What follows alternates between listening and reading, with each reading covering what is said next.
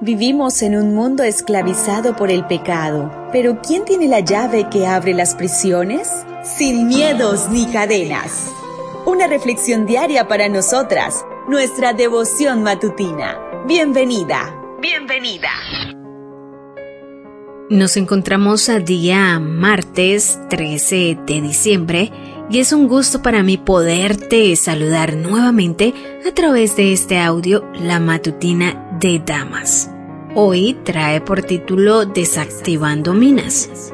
Jueces 6, 25 y 26 nos dice, Esa noche el Señor le dijo a Gedeón, Toma el segundo toro del rebaño de tu padre, el que tiene siete años, derriba el altar que tu padre levantó a Baal y corta el poste dedicado a la diosa Acera que está junto al altar. Después, Construye un altar al Señor tu Dios en el santuario de esta misma cima, colocando cada piedra con cuidado.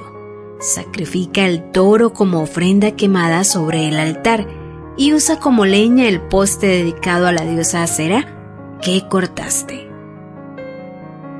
Renunciar a nuestros ídolos duele, nos expone, pero para darnos túnicas de pieles, Dios primero tiene que quitarnos los delantales de hojas de higuera. Como hemos vivido por tanto tiempo con nuestros ídolos, están enterrados en lo profundo de nuestras almas. Son minas antipersonales. Si damos un paso en falso, harán que nuestra autoestima se haga trizas.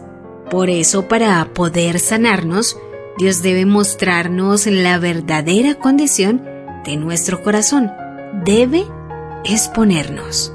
Hace poco, un amigo hizo varios comentarios negativos sobre mi trabajo. Obviamente nadie desea oír este tipo de comentarios, pero mi reacción, desproporcionada, al pensar que mi trabajo era mediocre y al llorar durante 20 minutos en cuanto él se fue, me demuestra que hay peligro que acecha bajo la superficie. La mina antipersonal que el enemigo enterró en mi corazón es el ídolo del éxito profesional. La idea subyacente es que debo ganar mi valor como persona siendo una profesional perfecta, que lo peor que podría sucederme es fracasar.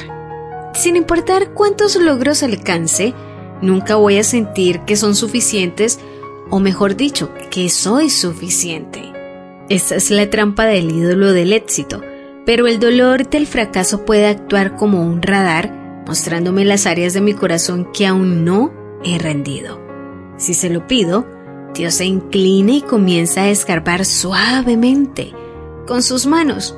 Quita la tierra alrededor de la mina con la precisión de un neurocirujano y la delicadeza de una bailarina. El proceso duele y no es instantáneo, pero Dios es fiel en completar todo lo que empieza. Gradualmente, a medida que Dios va desactivando las minas antipersonales, voy recobrando territorio espiritual y emocional. El terreno que era estéril se convierte en un campo fértil, donde no me animaba a pisar ni en puntas de pie por miedo a detonar mis ansiedades, hay una pista de danza. Todo se convierte en una verdadera fiesta. Que hoy podamos decir en oración, Padre, te doy permiso para desenterrar y desactivar las minas de mi alma. Aunque el proceso me exponga, sé que los que confían en ti jamás serán avergonzados. Quiero danzar donde antes reinaba el miedo. Quiero recibir tu libertad. Devoción matutina para damas, sin miedos ni cadenas. Una presentación de Canaan Seventh Day Adventist Church and DR Ministries. Hasta la próxima.